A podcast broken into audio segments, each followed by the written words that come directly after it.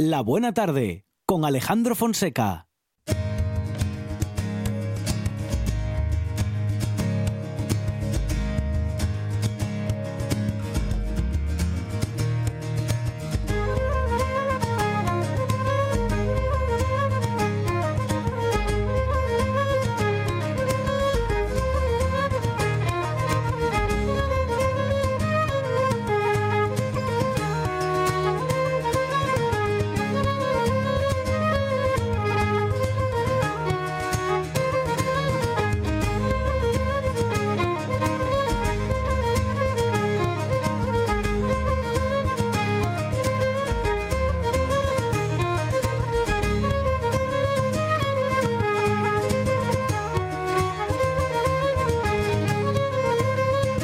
Vamos a conocer ahora la actividad cultural en el Principado de Asturias de la mano de Monse Roces, responsable de gestión de coordinación de la Sociedad de Turismo y Cultura del Principado Asturias Cultura en Red de Monse. ¿Qué tal? Buenas tardes. Muy buenas tardes. Empezamos a recorrer el territorio y lo hacemos con el Teatro Monse. Sí, porque además esta semana viene cargada de muchísimas actividades. Mm. A ver, a ver, a ver qué tenemos, porque efectivamente, como dices, hay mucho que contar. Una, dos, tres, cuatro, hombre, más de cinco o incluso seis. A ver, a ver. Bueno, pues justo hoy en Gangas del Narcea, tan noble reina como eres, de Luz de Gas Teatro. También tenemos teatro mañana, Castillos, Dragones, Princesas y alguna bruja de David Acera. Estará en Riva de Deva. En Noreña, La magia y el humor del mago Nacho. También el día 20 de abril en Avilés será el turno de Misery de Saltantes Teatros. Marce y Diony del Desván de los Deseos estará el día, 20, el día 21 en Avilés. Eh, también tenemos a Garfio de Acar Teatro del Mundo el 21 en Piloña. Ese mismo día los cuentos de la Pirata Escarlata de Goli Goli Teatro estarán en Tineo. Vantes de Shakespeare Cervantes el día 22 estarán también con Saltante Teatro en Gozón. Brujas de David Acera el mismo 22 en Belmonte de Miranda. En Nava ese mismo día El secreto de Julio Verne de Fantastic Company. Pero todavía tenemos más, hay Carmela, de Carmela, estará en Muros del Nalón el día 22 y el 24 en Ribadedeva, uh Súbete al Cabaret de Higiénico Papel Teatro, también el 22 en Cangas del Narcea. El 23 será el turno de La Niña del Estrantes al revés, del, del Callejón del Gato en Ribadesella y finalizamos la semana eh, con el 23 de abril en San Martín del Rey Aurelio con Caperucita en Muniellos de Escena Apache. Bueno, muchísimo teatro y muy bueno en Asturias y además en todo el territorio para que pues podamos tener eh, relativamente cerca de casa algo que, de, que ver y que disfrutar en el teatro. Tenemos también artes visuales, Monse. Marco de las artes visuales, varias exposiciones de la escultura a la gráfica, escultura contemporánea en Asturias llevada a la gráfica de ediciones Pata Negra, también de esta misma editorial, Triología Poética Alorru. Estará disponible esta segunda exposición en Corbera y la primera en Mieres. No tengo por qué subir al árbol de dos ajolotes espacios de arte. Estará el 30, hasta el 30 de abril en el Franco y Mundo Imagen de Juan Falcón hasta el 15 de mayo en Gijón. Disfruten un año nuevo, sanos y seguros de Juanjo Palacio y Carlos Suárez. Estará disponible en Avilés hasta el 15 de mayo y Gérmenes de Ramón Isidoro hasta el 28 de mayo en Castrillón. Bueno, y tenemos también cultura tradicional y conciertos. Pues sí, de la mano de cultura tradicional, en Cuerdes de Rubén Bada estará el día 22 de abril en Grado y Restolando de David Varela el 23 de abril en Navia. En los conciertos podemos destacar eh, José María Aladro, cantan los poetas el 20 de abril en Nava, Trastornados el 22 en El Franco, Forma Antigua eh, con el concierto Papico Bol estará el día 23 de abril en Castrillón, Felpeyu también ese mismo día en Navia. Y finalizamos la semana el 23 de abril en Salas con el concierto de Silvia Quesada. Bueno, muchas y muchas eh, propuestas, también algunas literarias, no tendremos tiempo para todo. Hay mucha actividad esta semana, hay que estar atentos a Asturias Cultura en Rede, algo que podemos repasar, claro, en esa página web www.asturiasculturaenrede.es y nos ha contado al menos parte de todas esas propuestas Monse eh, Roces, responsable de gestión de coordinación de la Sociedad de Turismo y Cultura del Principado de Asturias. Monse, gracias, un abrazo. Muchas gracias a vosotros, hasta pronto. Un programa de viajes, turismo, aventura e historia lleno de contenidos didácticos con los que aprender y divertirse. Un escaparate turístico donde se incluyen información sobre casas rurales, hoteles, gastronomía, turismo de aventura, senderismo, festivales. Voy a volver a salir y quiero que me aplaudáis como si fuera yo que sé. Un buen día para viajar. Un programa de apoyo al sector turístico de Asturias. Los sábados y domingos a las 10 de la mañana.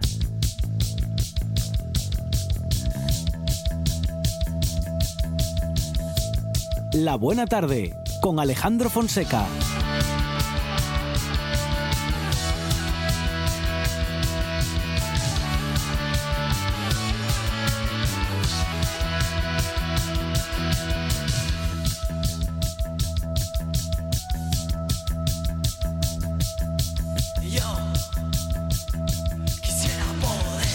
Ahora vamos a hablar de cómic con Manolo González desde Villaviciosa para el Mundo. Manolo, ¿qué tal? Buenas tardes. Pues muy buenas tardes. Y hoy, además de cómics, también vamos a hablar de libros, porque esta semana es la semana del libro. Sí, El día señor. 23 ya sabéis que es el, el día del libro y qué mejor que empezar esta semana con poniendo un libro, un libro que a mí me gusta mucho, que espero que a todos los oyentes mm, lo hayan leído y los que no lo han leído, pues aquí estamos nosotros para recomendarlo.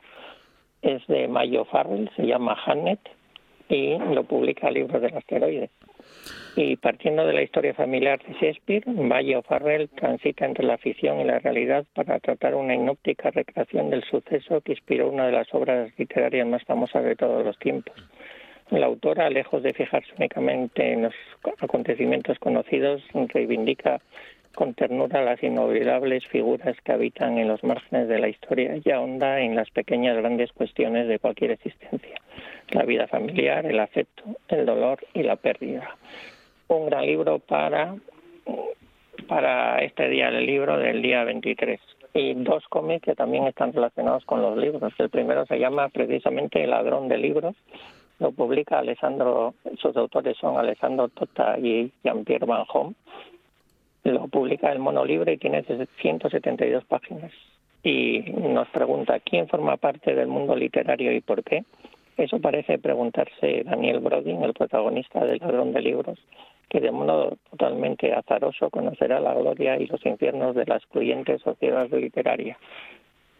Tota y Van Hoff nos proponen un viaje por cafés, librerías y fiestas literarias de los años 50 que siguen siendo referentes de la intelectualidad europea del siglo XXI. Mejor novela gráfica del Festival de Luca Comi de 2015 y premio Atilio Michelucci mm, del mejor guion del año 2016. Y nos vamos con dos autores coreanos, Kim Hyun-song y Kong Yun-yu, que publican El Club de los Libros Prohibidos. La editorial es Apristi y 198 páginas. En el año 1983, durante la Quinta República de Corea del Sur, un régimen militar ostenta el poder absoluto mediante la censura, la tortura y el asesinato despiadado de opositores. En este clima de alta carga política, la joven Kim Jong-suk encuentra consuelo y refugio en los libros. Cuando el guapo redactor jefe del periódico estudiantil la invita a su club de lectura, ella imagina que hablarán de Moby Dick, de Hamlet o la letra escarlata. Pero en cambio se ve escondiéndose en un sótano como la integrante más joven de un club clandestino de libros prohibidos. Es entonces cuando Hayan Suk descubre que en un régimen totalitario los placeres de grandes obras ilícitas de la literatura pronto se ven ensobrecidos por el terror y la violencia. Song comparte su dramática historia de división política, miedos sembrados, la muerte de las instituciones democráticas y el indudable poder de rebelión de la lectura. Nunca dejéis de leer, porque leer es vivir. Bueno, Manolo, una semana muy especial, como dices, en la semana del libro, con grandes cómics, como siempre, ¿no? Mm, bueno, en Sí, fin. estos, he elegido dos que nos vienen muy bien al, programa y sobre todo a la semana. Ujú. Esta semana del Día del Libro y qué mejor que los que el Club de los Libros Prohibidos y de El Ladrón de Libros. Eh, Manolo, y ¿cómo? sobre todo no Sí, os perdáis el sí. libro de, de Maggie O'Farrell, Por- porque se llama Janet, Ujú. que cuenta uno de los, la historia de uno de los hijos de William Shakespeare. Ah, qué bueno, qué interesante, Manolo. Sí, señor. Sí, es fantástico. Muy es uno bien. de los mejores libros editados el año pasado. Estaba en todas las listas de mejores libros. Pero este es porque es de verdad. Cualquier persona que lo haya con- que lo haya leído te, lo recomendará y te hablará maravillas de este maravilloso libro que publicó los libros del asteroide. Reco- Vamos a recordar el título Sí. de Maggie O'Farrell, que es la autora, y el título se llama Janet, porque precisamente Janet es el hijo de Shakespeare, y de ahí salió Hamlet. Ajá, muy bien, muy bien. Eh, Manolo, ¿cómo, ¿cómo están los, bueno, pues en fin, la- los préstamos de libros y de cómics, sobre todo en la biblioteca? Bueno, pues ¿Se mantiene bien. el nivel, eh, digo, de, Sí, de- respecto de son cantidades? casi Sí. 200 préstamos, o más de 200 préstamos mm, mensuales, que son muchos, Eso, solo de cómics. ¿eh? sí, sí, eso es que seguimos leyendo muchos cómics, Manolo. Sí, y hoy, hoy estuvo aquí un, un chaval que tiene un blog de cómics, que es una de mis referencias, y dice, dice "Uf, es que creo que Norma, que es una editorial, va a sacar hasta 40. O sea, no damos abasto.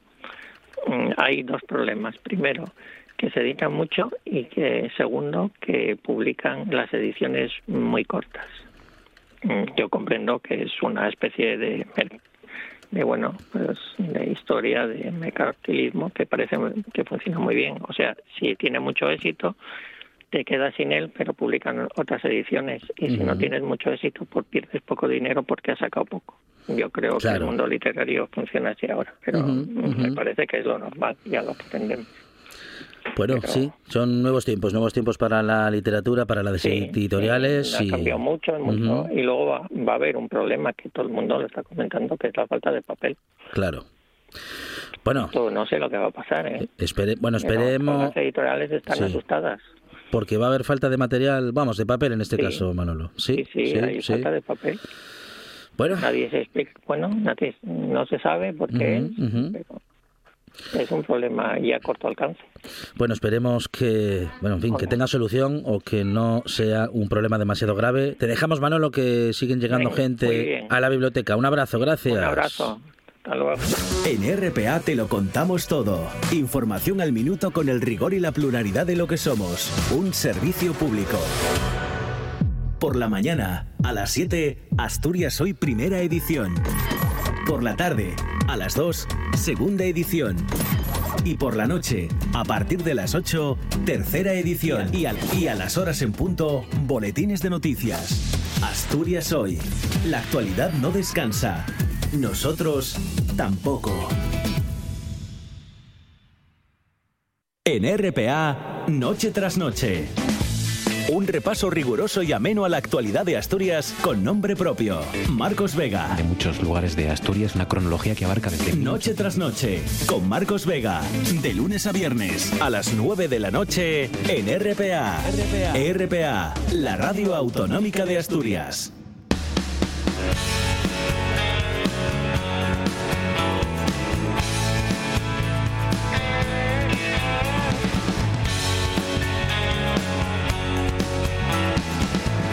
La buena tarde.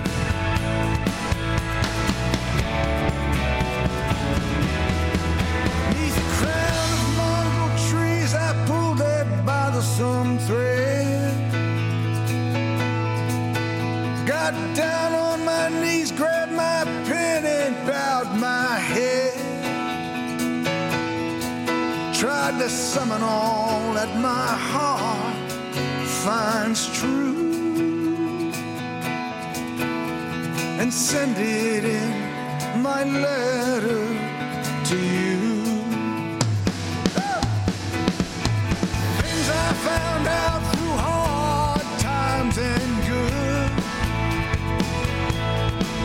Bueno, y momento para la literatura, para los cuentos y los versos, y en este caso, pues eh, me parece a mí que para los cuentos con Pedro Menéndez. Pedro, ¿qué tal? Buenas tardes. Buenas tardes, buen lunes. Eh, estábamos hablando, yo también quiero hacer mi mini homenaje Sí, a sí. Radio Asturiana.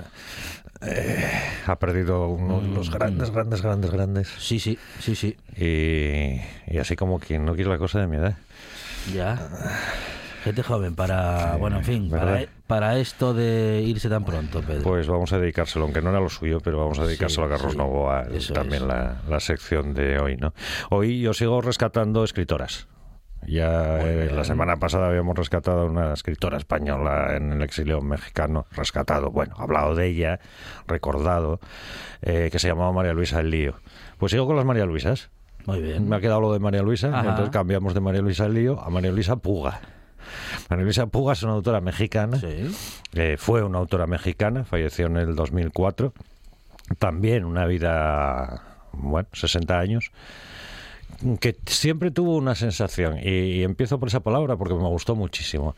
Eh, mm, estuvo muchos años en el, en el extranjero, viajó por muchísimos países, pero ella, eh, para explicarlo, no explicaba que era emigrada, no explicaba que era migrante o, o que era exiliada, o que era... No, decía que siempre se sintió fuereña Fuereña. fuereña. Cuando le preguntaba, bueno, Sí, ¿y usted sí. y tal? Dice, ¿cómo se siente? Y tal. Bien, mi sensación es la de ser fuereña. Estar, pero que se sentía fuera, estuviese donde estuviese. Estuviese donde estuviese. Ajá, Está ajá. guapo, ¿eh? La cosa. Sí. Eh, se levantaba en, así todos los días mm, a escribir, fuera fiesta, fuera fin de semana, fuera lo que fuera, a las 4 de la madrugada. Wow. Una hora. Sí, sí. Ella daba una explicación a esto, ¿eh? No pensemos, bueno, que Sí. estás hablando de alguien que estaba como una cabra. No, no, ella daba una explicación. Decía, la hora donde no hay nada que perturbe el acto de escribir. Muy bien, es, es, es cierto, no hay sonidos fuera, eh, los de casa suelen estar casi siempre ya muy quietos. Claro. Sí. Bueno, era- Bueno. era su- fue su única ilusión desde, eh, desde niña, probablemente ser escritora. Y qué curioso. Claro, ella eh, no nació en una familia universitaria con grandes lectores. Y entonces, ¿cuáles fueron las primeras historias que leyó? O sea, ¿dónde empezó su vocación de ser escritora? Y de hecho, ¿dónde empezó a escribir ella imitando? Pues nada más y nada menos que a Corín Tellado. Anda. Su referente Sí, eran sí. las novelas que había en su casa que llevaban su, su madre eh, falleció enseguida ya quedó huérfana muy pequeña Sí. pero que llevaba sus tías y eran las novelas de Corín Tellado y escribía ella las suyas propias imitando las de Corín Tellado cuando era una niña ella y su hermana eran las heroínas y luego después pasa de las novelas de Corín Tellado Sí. al diario de Ana Frank Vaya. y cuando lee el diario de Ana Frank, a la edad más o menos Gran- que tenía Ana Frank, gran cuando. cambio literario. Gran cambio, ¿eh? Empieza un diario personal. Inspirada por la idea de si esta sí, niña, sí. esta chica hizo ese diario, yo voy a hacer también un diario personal. Un diario personal que mantuvo el resto de su vida. Qué bueno.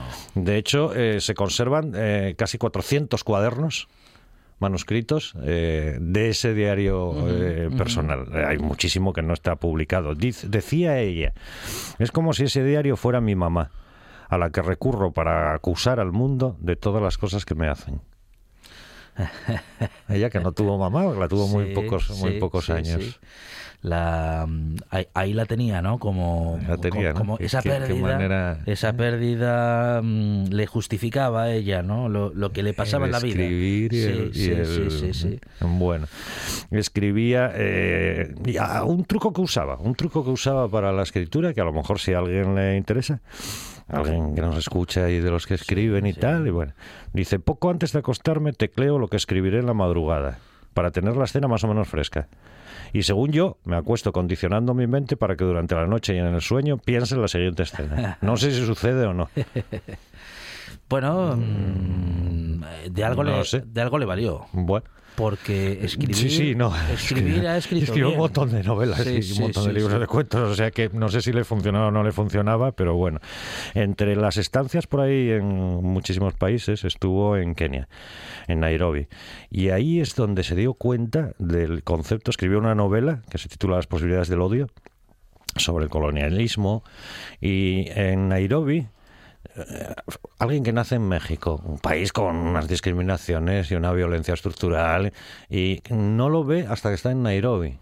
y dice, en Nairobi vi la realidad en que crecí de niña, la realidad del hambre, la injusticia, la corrupción y el lujo sin límites. Descubrí que en Nairobi yo era la corrupta, la impune, la poderosa. Por eso escribí mi primera novela. Qué reflexión también, Mm, ¿verdad? Que te tienes que ir muy sí, lejos, sí, muy lejos, muy lejos, muy lejos. Ah, En el fondo para encontrarte a ti misma, ¿no? Porque... Pero, pero bueno, ¿no? Pues a, a veces hay que hacer esos viajes. Pues sí. Alguna vez hay que hacerlo. Pues sí. En uno de sus... Luego ya de, de vuelta... Una- unas veces resulta y, otras no. Y otras no. Eh, ya de ahí sacó esto, ¿no? En uno de, eh, ya de vuelta en México, eh, daba talleres literarios y en uno de esos talleres conoció al que iba a ser su pareja hasta que murieron, eh, un alumno, Isaac Levin, un tipo que debía ser muy particular porque había sido controlador de multinacionales, auditor del gobierno norteamericano en Centroamérica, unos puestos de trabajo de estos un poco especiales que no sabes muy bien en qué Sí, consiste sí, eso. sí. No, no sé muy bien. No en se sabe qué consiste consiste, eso. pero se sabe que tiene mucho Y- poder. Pues este, Isaac Levin, que vamos, con ese nombre no hace falta decir cuál era su origen, tampoco es tan tal, eh, decidió dejarlo todo para dedicarse a escribir. Ajá. Asistió a un taller de María Luisa Puga y a partir de ella, el resto de su vida Qué estuvieron, bueno, estuvieron bueno, juntos. bien. Y, y es verdad que mm, ella decía, escribo para entender, para entender y para tocar. Toda la gente tiene distintas maneras de vivir y de sentirse parte activa del mundo. Escribir es una de esas maneras. Si yo no me traigo las cosas que veo a la escritura, siento que me quedo afuera. Escribiéndolas las hago reales y las puedo tocar. Vamos a escuchar algo de María Eh, no, tengo solo eh, una cosa eh, mm, preciosa. Sí. Es que no tengo ningún texto Sí, de ella, sí. porque lo tenía y se me olvidó. Ah, bueno, bueno, bueno, bueno. Eh, entonces tengo cosas sobre Nos ella, queda pero, pendiente, nos queda pero nos queda pendiente. pendiente algún texto de ella. Y Isaac Levin le propone abandonar Ciudad de México y se cogen una cabaña por ahí al lado de un, de Sí. un lago y tal. Ciragüen. Y ella cuando explica por qué hizo esto, dice, "Eh, lo hice por amor. Lo digo en voz baja porque hay quienes creen que es un argumento poco serio. Anda. Como ¿Cómo? que un argumento A poco mí no me serio, parece ¿verdad? poco ¿A serio no, el amor para nada. ¿eh? Y menos para, para una cosa. claro, y menos claro, para una claro. cosa, sí. Sí. ¿Por qué no? Eh, hay una, eh, una cosa también sobre escritores, el cómo los escritores se les mueve la cabeza. O sea, eh, pueden estar escribiendo algo sin escribirlo Sí. durante muchísimos años. Ajá, ¿no? ajá. Ella publica en el 1987 una novela que se titula La forma del silencio y explica, cuando decidí hace 33 años que iba a ser escritora, era esta la novela que quería escribir. No la hice antes porque le tenía miedo. Anda. Había cosas que quería olvidar y que son las que me empujaron a irme de México a los 24 y permanecer fuera durante 10 años. La novela la encontró a ella, como quien dice, ¿no? Ella la estaba buscando, no sabía muy bien dónde Estaba pero y- al final, en, el en un momento de su vida, de, maduraci- de madurez eh, literaria, Ahí fue donde, donde apareció, por Sí, fin, sí. pero no antes, Sí, aunque la idea estuviera de siempre. Eh, le gustaba tener eh, un montón de perros ahí viviendo donde, en la aldea, en el campo. Mm, Sí, sí. Eh, ¿Y cómo se llamaban sus perros? Eh, A un escritor, ¿cómo se le puede ocurrir llamar a sus perros? pues ella los llamaba coma, punto, novela, cuento. Esos eran los nombres de sus, de sus eh, perros. eran estructura- estructuras literarias. Qué bueno, ¿no? Es verdad que no es muy conocida y no lo fue nunca. Eh, ahora en este momento es también una de las escritoras mexicanas que están intentando o están logrando reivindicar, ¿no? Allí en México. Pero también es verdad que no todos los escritores quieren tener una imagen pública. No, to- no todo el mundo quiere ser conocidísimo y No, famoso. Eso, eso es eso es verdad. un perfil de, escritor y sí. escritora muy concreto. Eso de Ajá. que te conozcan por la calle. eso Sí. eh, Eh, no, bueno, no todo el mundo que escribe, yo creo que de hecho la inmensa mayoría de la gente que escribe, que lo hacen bien, no, Mm. no quieren nada. no esa quieren otra- ser muy conocidos. no es esa cosa del Prefieren popular, de, serlo. de- de un Ujú, cantante o de un ujú. deportista o de una cantante o una deportista, ¿no? Ella dice, me fui a vivir a Ciragüen porque quería organizar mi propia aus- austeridad. Vivir en una pobreza voluntaria y controlada que me permitiera ver el proceso de crisis del país. He logrado encontrar una manera de sostenerme y luchar porque la gente desarrolle un espíritu más crítico para analizar la crisis. Lo que escogí fue el espacio para escribir, no para ser escritora con éxito. Me estorbaría el ser excesivamente conocida, en el sentido de que dejaría de oír mi escritura y empezaría a oír mi imagen. María Luisa Puga, escritora mexicana que sabía muy bien lo que quería.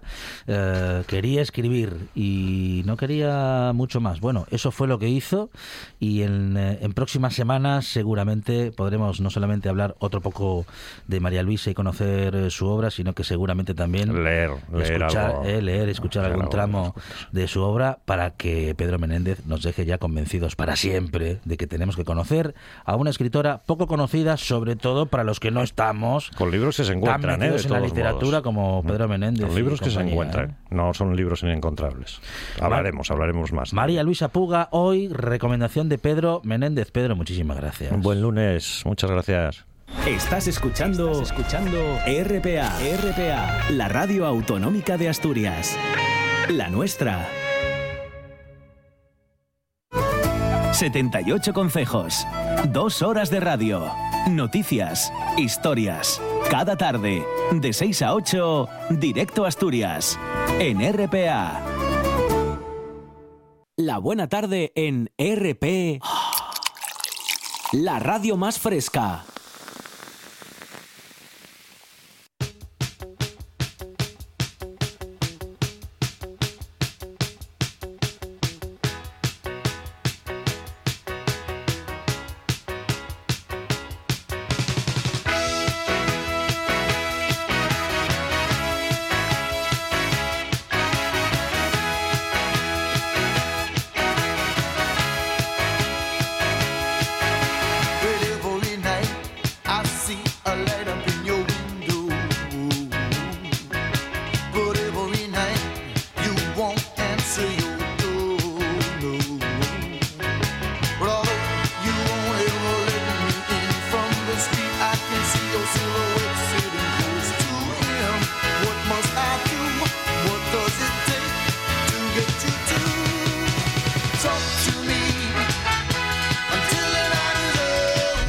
Carlota Suárez. Carlota en la radio. Carlota, ¿qué tal? Buenas tardes. Muy buenas tardes, ¿qué tal? Bienvenida una semana más con un montón de sonidos que, claro, hacen que muchos compañeros y compañeras, eh, libreros, libreras, editores, editoras, hablen de libros, de los suyos y, y también que descubramos muchas cosas literariamente hablando. Bueno, y también gramaticalmente. Bueno, es que estamos en la semana del libro. Qué bien. Esta semana tiene mucha tinta. Sí. Y, y bueno, vamos a empezar, eh, como siempre, por el tema de las bibliotecas de Oviedo. Me voy a limitar a deciros que seguimos igual.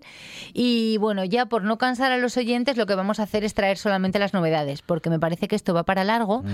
Y, y también hablaremos de la ley de bibliotecas, que, que hablamos bueno la última vez en el Senado, nos lo llevó bueno, a reivindicar una ley Sí, de bibliotecas para sí. Asturias, que es la Ajá. única comunidad autónoma que no tiene. Ajá. Entonces, de momento está todo igual. Y en el momento que haya novedades, yo cojo y lo casco aquí en la radio. Y lo contamos, sí, señora. ¿Vale? Muy bien. Pero mientras tanto, vamos a dar una buena noticia respecto Ajá. a las bibliotecas. Sí.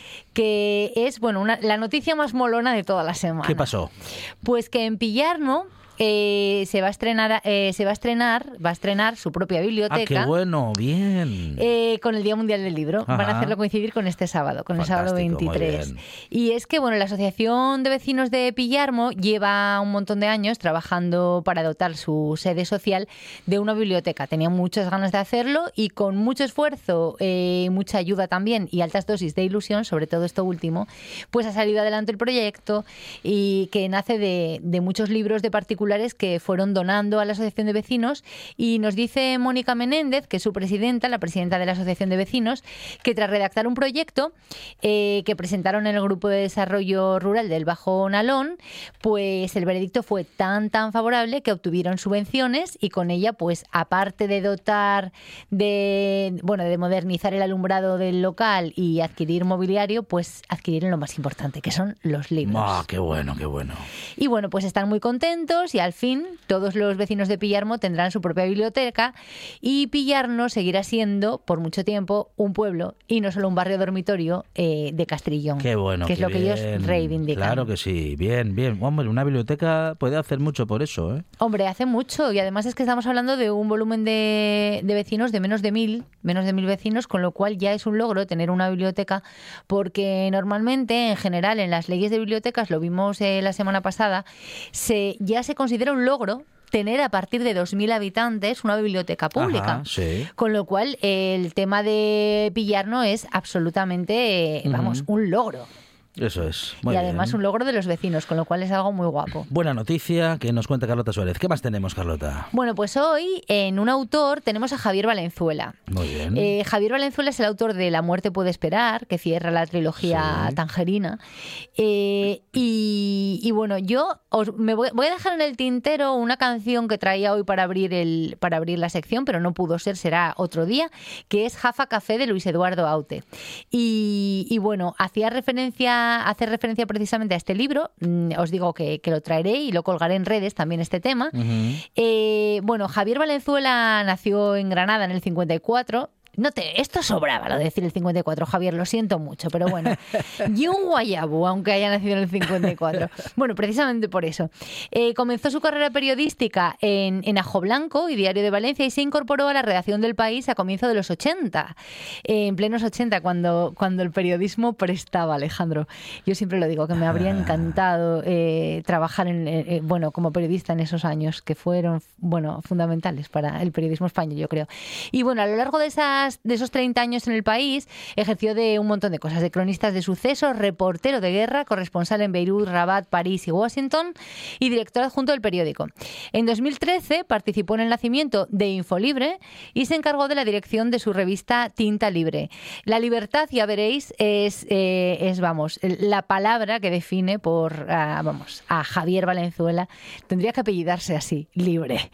Ha recibido eh, la encomienda del mérito civil, el premio de periodismo Turia, el Café Español de Relato Corto y bueno, actualmente vive a caballo entre Madrid, Tánger y la Alpujarra y, y La muerte tendrá que esperar es su cuarta novela, su decimocuarto libro publicado y Javier nos describe eh, de esta manera este último libro. ¿Que dijo que vive en la Alpujarra? ¿Que sí? sí vive en la sí. Alpujarra y vive la Alpujarra entre, bueno, a caballo entre la Alpujarra y- Tánger. Ay, qué bueno. Pues y Tánger tiene mucho que ver en esta es novela. una buena elección. A ver eh, cuál es su elección, eh, literariamente hablando. La muerte tendrá que esperar es, como su título anuncia, una obra vitalista. Quizá la primera novela negra epicúrea después de la pandemia de coronavirus.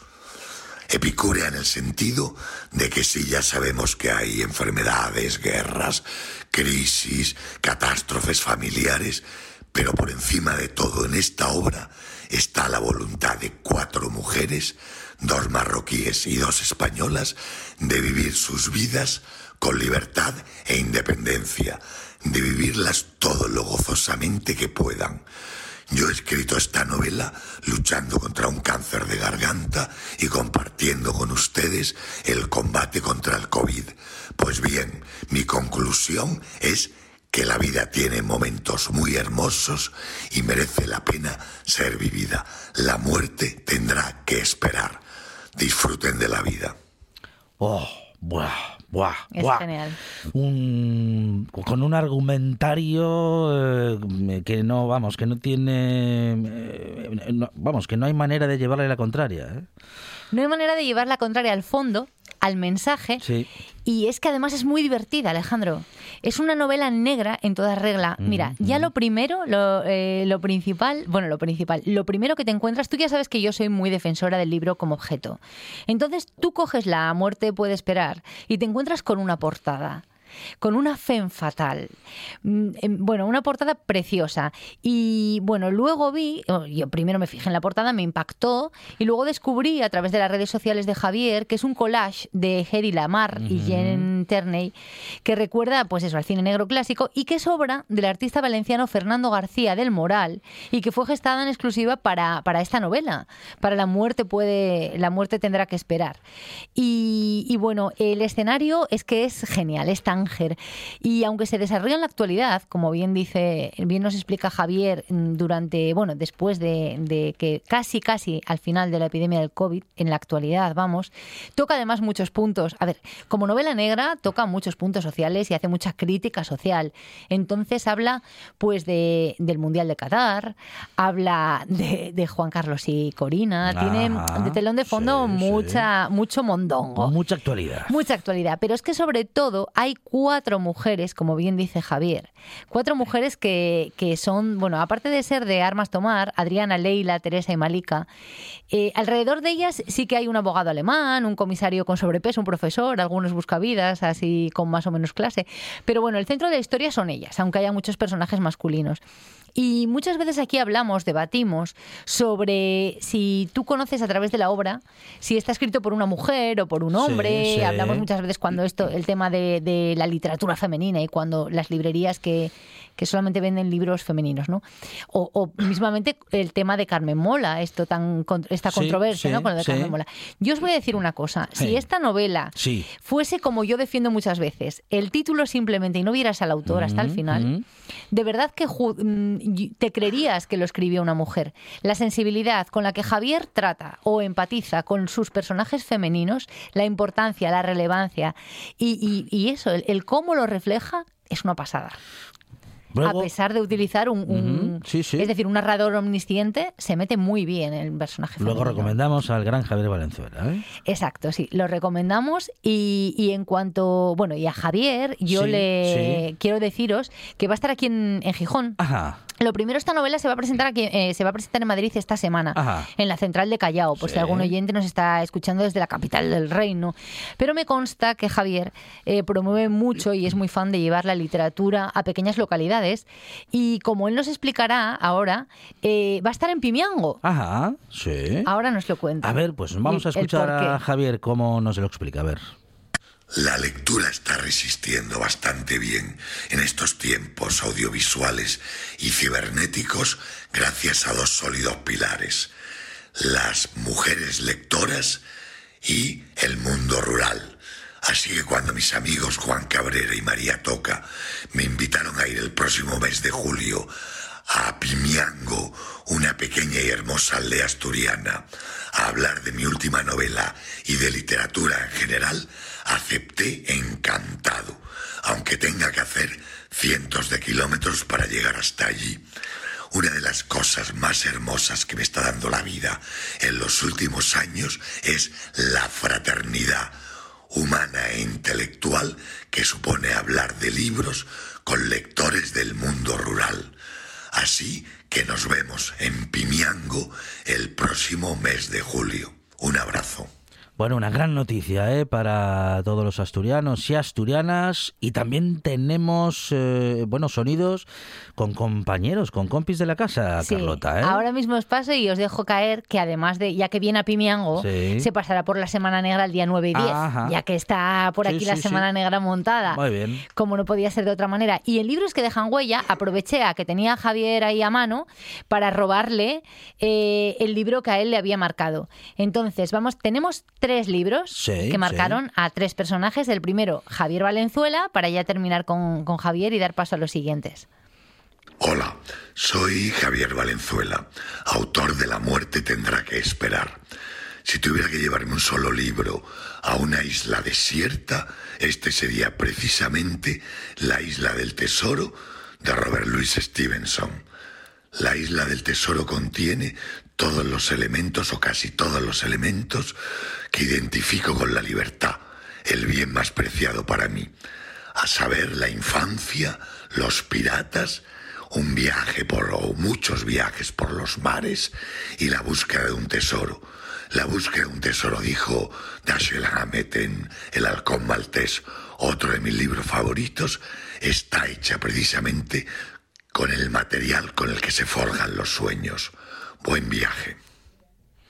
Qué bueno, qué bien. Javier hoy nos ha dejado un argumentario para todos y vamos, para, para todos y para todas en todos los sentidos. ¿eh? Ya os dije que la libertad definía perfectamente a Javier Valenzuela, desde luego. Y bueno, también le pregunté a Ignacio Galán, Sí. director y presentador de Mundus Sidreru, en, en la tele de aquí del Principado y mucho más, eh, pues qué libro, tenía curiosidad a ver qué libro había marcado a, a Ignacio Galán. Muy buenos. Soy Ignacio Galán y el libro, o uno de los libros que más me marcó Navidad fue Betsabé nunca duerme. Y un libro de Carmen Gómez Ojea, que fue una lectura a la que me obligaron en la escuela, pero en este caso, como no suele pasar habitualmente, en este caso se aceptaron y fue una lectura que me prestó mucho. Y además, bien acompañada d'una visita que fixo al meu colexio eh, la propia autora. Allí pude conocerla y conté que lloré con el libro y de ahí una dedicatoria que tengo de llantos que dice a Nachín para que siga eh, llorando y riendo con mis historias. Después, años más tarde, eh, tuve la oportunidad de conocerla, también de sentir y de leer las obras en asturiano, ya que ella es una autora bilingüe, y, y también de conocerla personalmente y de ver que una gran mujer, una gran escritora y, y una persona a la que tenemos que tener mucho ciño y seguir mucho en su obra. Así na que esa es la obra. Y nada, mandamos un saludo a todos los oyentes de Carlota en la Radio. Nacio Galán eh, recomendando a la gran Carmezo- Carmen eh, Gómez Ojea, con la que hemos estado tanto tiempo, eh, con recomendaciones en esta buena Sí. tarde, ha sido colaboradora. Y hablando de gente de la casa, también la querida Arancha Margolles. Margolles. A ver, ¿qué nos Hola Carlota, pues ahora que en redes sociales está muy de moda esto de criticar los libros que nos ordenaban, que nos mandaban leer en el instituto, y hay una víctima clave que es El guardián entre centeno de J. de Salinger, yo voy a romper una lanza a favor de este libro, que a mí en su época cuando me lo mandaron leer, la verdad es que me apasionó, me parece una de las formas más certeras que se haya tenido nunca en la literatura universal de acercarse a la psicología adolescente, lo cual pues mm, cualquiera que tengamos contacto con adolescentes de forma cotidiana sabemos que es harto difícil. Sin embargo, Salinger lo consigue. Este tipo de novelas, este tipo de libros que se aproximan mucho a la psicología de su personaje y que nos enseñan mucho acerca de las formas de pensar de las personas que igual no son como nosotros, como los adolescentes o directamente los psicópatas, también, por cierto, os lo recomiendo en el libro que estoy leyendo ahora mismo, Irving Welsh, Escoria, que es totalmente diferente al Guardián entre Centeno, pero también profundiza muy bien en esa psicología. Un beso. Bueno, y nos vamos a quedar justamente con esas dos recomendaciones que justamente rescatan libros que han leído en el cole. Y que les obligaron a leer y sin embargo luego les encantaron. Ahí está. O- luego el problema, el problema no es que nos obliguen, digamos, a leer tales o cuales libros, sino a lo mejor en la, en la cosa está en la selección. ¿no? Hombre, también fueron, fue, coincidió que fue un acierto en cuanto al lector, porque depende mucho del lector. Mira, También, yo también. El Guardián entre el Centeno Sí. lo leí de adolescente y sí que es verdad que empaticé mucho con el, con, con, con el protagonista.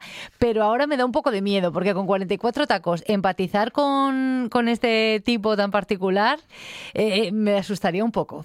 No lo sé, ahí lo dejo. Carlota Suárez, Carlota en la radio. Carlota, muchas gracias. Abrazote. Todos los fines de semana tienes una cita con la gastronomía asturiana. Les Fartures, con David Castañón. Sábados y domingos al mediodía en RPA. En toda Asturias, RPA, la radio autonómica. La buena tarde, con Alejandro Fonseca.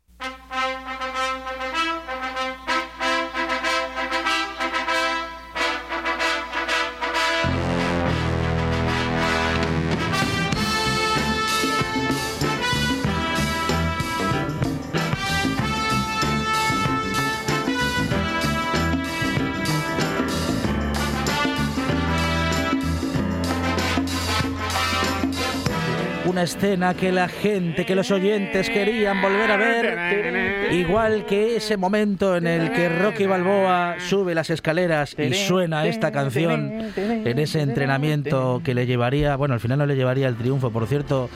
Dani Gallo, ¿qué tal? Buenas tardes. Hola, hola. Y alguien que se ha convertido en el otro eh, sí. a fuerza de, bueno, pues en fin, de no poder eh, acercarse a los estudios de esta buena tarde, pero que siempre, siempre está dispuesto a hacerlo cada vez que pueda y que argumentalmente, eh, en fin, pueda, pueda hacerlo. Es que, claro, tenía argumentos para no estar y hoy tiene argumentos para, bueno, pues eso, para protestar.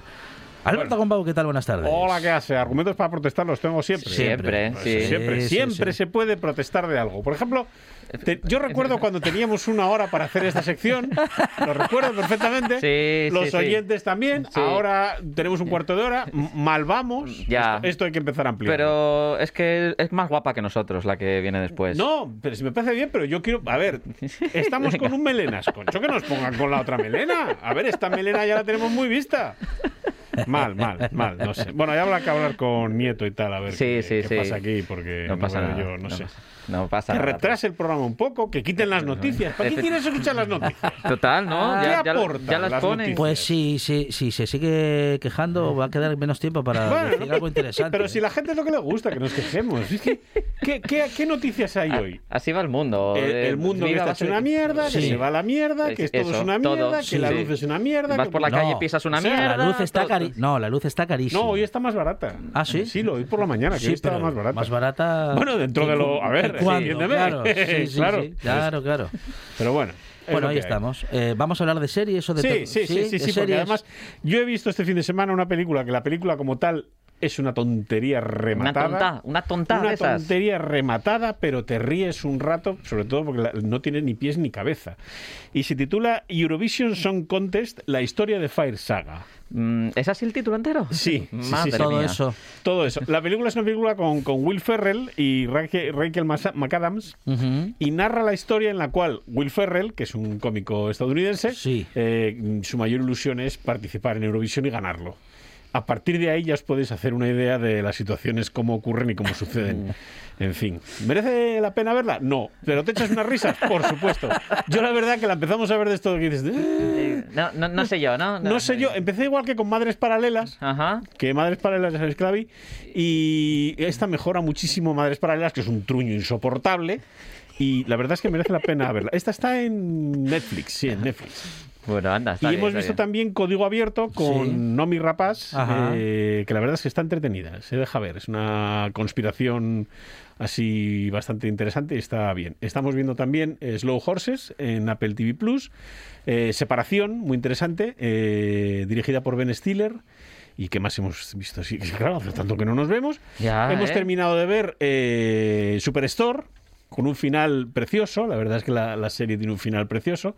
¿Y qué más? ¿Qué más estamos viendo? Bueno, no sé, las chicas de oro. Seguimos viendo las madre, chicas de madre, oro. madre. Seguimos Es que viendo Senfield. Chi- Chicas de oro da para pa- mucho. muchas ¿eh? temporadas, sí. Bueno, bueno. Es una serie que, por cierto, están ahora criticando muchísimo en Twitter a ratos, ¿Por? porque, claro, es totalmente irreverente y ahora está todo mal visto, ya sabes. O sea, Ya, bueno, es que hay que reconocerlo que sí, que hay mucha serie antigua, ¿no? Igual. No, como antigua, pero vamos a ver, si las cosas se dicen exactamente igual, lo que pasa que es que no se pueden decir en la tele. Ah, ¿eh? vale, Igual vale. que hay vale. cosas que no se pueden decir en la radio, hay cosas que no se pueden decir en la tele. Aquí no sabemos de ninguna que no se pueda decir. Porque siempre que nos han dicho que algo no se puede decir o hacer, lo hemos hecho. Claro. Eh, es que es nuestro, Es nuestro. ADN. Es Por ejemplo, hoy no tenemos merienda. vamos, No claro. tenemos merienda. Sí. Esto hay que arreglarlo. Bueno. Bueno. para la próxima, ¿no? Que además hoy era el, día de la comida en la Ahora- calle. ¿Qué no, hacemos aquí? Ahora hay menos tiempo. No se Pues puede- hay que comer más No deprisa. podemos parar para comer. ¿Cómo que no? Ya lo verás como sí. Dani Gallo. Bueno, mira, te voy a comentar. Yo de series tengo que reconocer que he retomado pues una que había dejado hace tiempo, que es la de Peaky Blinders, que no sé, hubo tuve un atragantón de, de serie y, y reconozco que, que la, que la dejé de ver. Pero ahora, bueno, volví a enganchar con ella y me ha gustado mucho. Y después de películas, pues mira, te puedo decir que he visto la del método Williams, que bueno, me ha llamado bastante la atención. Bueno, la he visto... Para a- mí a- esa, esa película es como una bofetada en la cara. Sí, sí, bueno, más, eso más o menos, te iba a decir más o menos lo mismo, pero, pero oye, bueno, mira, está, está bien, aunque luego el protagonista haya saltado al estrellato por, mm, Por otras pringao, series, por sí, pringao. pero bueno, eh, y que oye, vaya sanción que le pusieron, ¿eh? 10 años sin poder entrar en la academia, pues bueno, eso seguro que se tiene que estar arrepintiendo. Sí, bueno. Y como no, pues nada, seguimos viendo Euforia en HBO más, así que bueno, eso es un poco la recopilación de series y películas que, que he visto Ah, últimamente. y estamos viendo una, una serie en HBO Max, ahora que dices HBO Max, eh, que se llama eh, Nuestra bandera significa muerte. Buah. Que es una, una serie de piratas. buenísima, buenísima. ¿Todavía se hace de eso? Sí, sí, es una comedia de piratas. Ah, bueno. Comedia y piratas en la misma serie. Sí. Atención. Mm. Suele ser difícil, ¿eh? Esa Sí. combinación. Pues la verdad es que lo llevan bien. Bueno, pues vamos a hablar un poquito de tecnología, no ¿Por? la de las ¿Por? series. Sí, porque, Ah, porque, porque la gente quiere ah. saber, quiere saber Ah. qué hacer. Bueno, bien, pues que nos, que nos llamen. Venga, va. Vamos a arrancar con una noticia tecnológica que la verdad es bastante curiosa, porque parece ser que Google, con todo esto de la pandemia, pues ah, tenía gran parte de su plantilla trabajando desde casa, haciendo teletrabajo. Pues bueno, mm, la empresa ha decidido que, bueno, que la gente pueda volver a trabajar, no les está obligando, pero les está dando un incentivo si deciden volver a trabajar directamente en las oficinas y parece ser que les van a regalar un patinete eléctrico, como el que tiene Gombao, si deciden volver a trabajar en las oficinas. Así que, Gombao, mira, si Yo trabajas puedo en Google, trabajar a Google. Bueno, sí, bien, puedes, bien. puedes. Vale, vale. no Ya sé. sabes que tenemos un amigo común que trabaja en Google. Sí, Bueno, sí, pues sí, A partir sí. de ahí lo que Lo que pasa que no, no le dieron patinete a No, este, ¿no? no, eh, no quiere patinete. No quiere, digo yo quiere. que Ramón no quiere patinete. Así que bueno. Y hay más informaciones. Pues mira, si vamos a dar otra más, porque es una cosa un poco peligrosa, y es que hay una criptosecta. ¡Wow! Así dicho, tal Me- cual. Eso mete miedo, ¿eh? Sí, sí, es así. eh, que se llama IM Academy. En realidad, esto no deja de ser otra cosa más que una estafa piramidal en la cual eh, captan a posibles adeptos, por así decir, y les prometen, bueno, que es que tienen que abrir su mente y que las Guau. criptomonedas y que las inversiones y que tal. Total, que no deja de ser más que una, una estafa piramidal que yo pensé que a estas alturas de la película ya no había, Claro. pero por lo visto sigue habiendo. Sí, sigue sí. la gente picando en las estafas piramidales esas de tú me traes a dos y entonces cobras y tal. No sé, es una cosa tremenda. Pues sí, es una estafa piramidal IM Academy. Uy. O sea que hay que tenerlo claro. Han secuestrado a nuestros hijos, Sí, sí, les pues, están sí, sí, comiendo sí, la les mente. La mente, claro, claro. Y luego tengo una aquí, así a lo rápido ya, porque ya nos tenemos que ir ya casi, madre de Dios, esto es un agobio. Resulta que tengo una lista en la, en la Ah, ¿sí? re- nuestra revista de Flipboard que dice que el gadget más popular el año en el que tú naciste. Claro, esto es para los Anda. que somos un poco viejunos. Mola. Pero, pero había tecnología y gadgets Sí, eh, hombre, cuando usted nació. Esto empieza en el 62. Yo Ah. soy del 69, Ah, bueno, el anda. año más porno de la historia, hasta que llegue el 2069. Ajá. Eh, y aquí vi- vienes, año por año tienes lo que lo, que lo petaba en, en aquella, en aquella época. El año en el, que, en el que yo nací, lo que lo petaba era un videojuego de los primeros que hubo que se llamaba Space Travel. Ujú. Eh, y además, yo de todos estos cacharros que salen aquí, algunos tengo. Porque, tiene, por ¿no? ejemplo, la Canon Poketronic tengo uno, Intel 4004 también. La Magnavox Odyssey no, pero la Sinclair Cambridge, que es una calculadora Sí. pequeñita, tengo una también. Anda. O sea que. Mola, mola. De todos estos cacharros que bueno, vídeos Betamax, los, verdad que, los mm, 2000. Tendría que hacernos un día una visita guiada a todos sus gadgets y tecnología que tiene en casa. No tenemos tiempo, en un cuarto de hora no nos da- no se da tiempo casi ni en una semana. Vale, vale.